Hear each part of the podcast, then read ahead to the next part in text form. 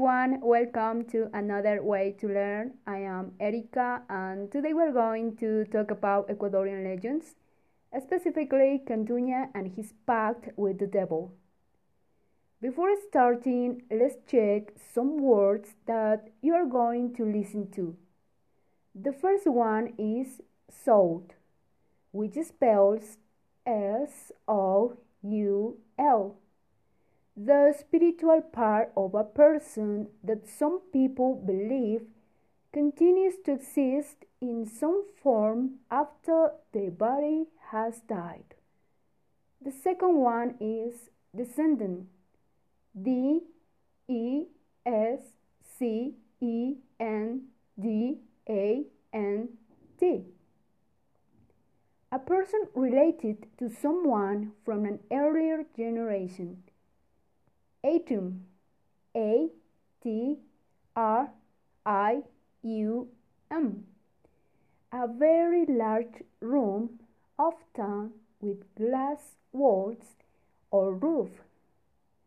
Double d e v i l d an evil being often represented in human form but with a tail and horns pact P A C T a formal agreement between two people or groups of people. So, having said that, let's start.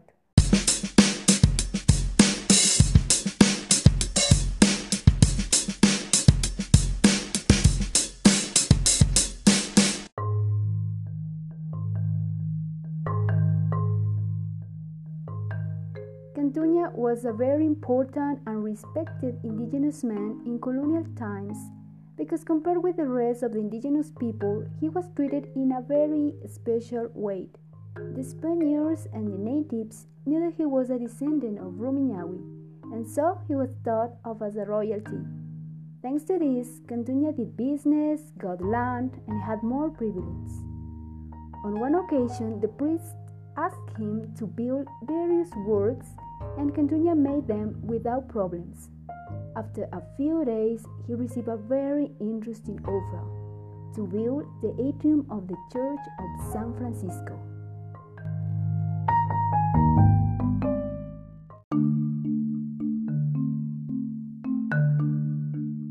The payment was unbelievable, but one detail worried Cantuña that the only condition was to complete the job in an extremely short time.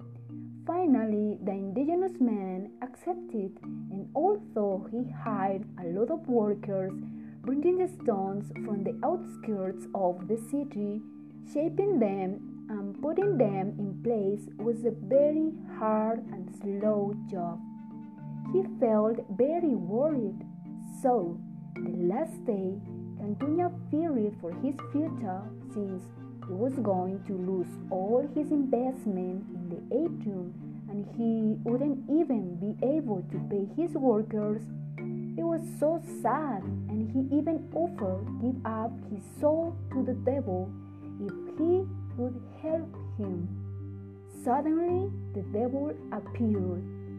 The devil was very handsome, and he told him that he would finish the job that same night in exchange for Cantuña's soul for all eternity.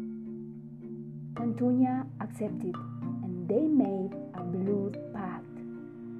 Cantuña would give up his soul for all eternity if all the stones that made up the atrium were in place before the first rays of the sun.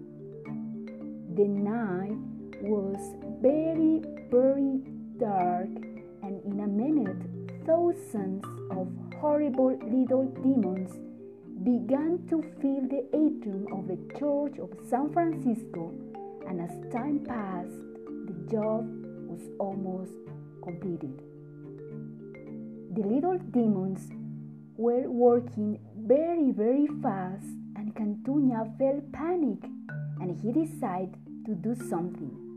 While the little demons were very busy, he took one of the stones and he wrote, Whoever puts this stone in its place accepts and recognizes that there is only one God and He's above everyone and everything. After a few hours, all of the little demons were exhausted, but the atrium was almost complete. Only one stone was missing. The little demons found it, but none of them wanted to touch it. Full of curiosity, the devil approached and seeing the inscription on the stone, he got furious because he couldn't touch either. The first rays of the sun shone on the atrium and the path was destroyed. Many people said that Cantuña hid the stone in a small chapel in the church of Santo Domingo. Others say that he placed the stone in the center of the atrium. Anyway, the story says that Cantuña always had a fortune, and people were sure that everything came from a real the devil. The end.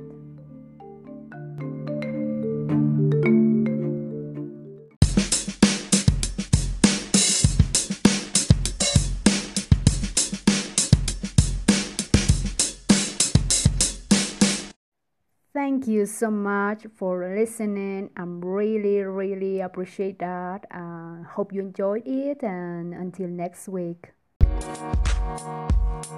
We'll be right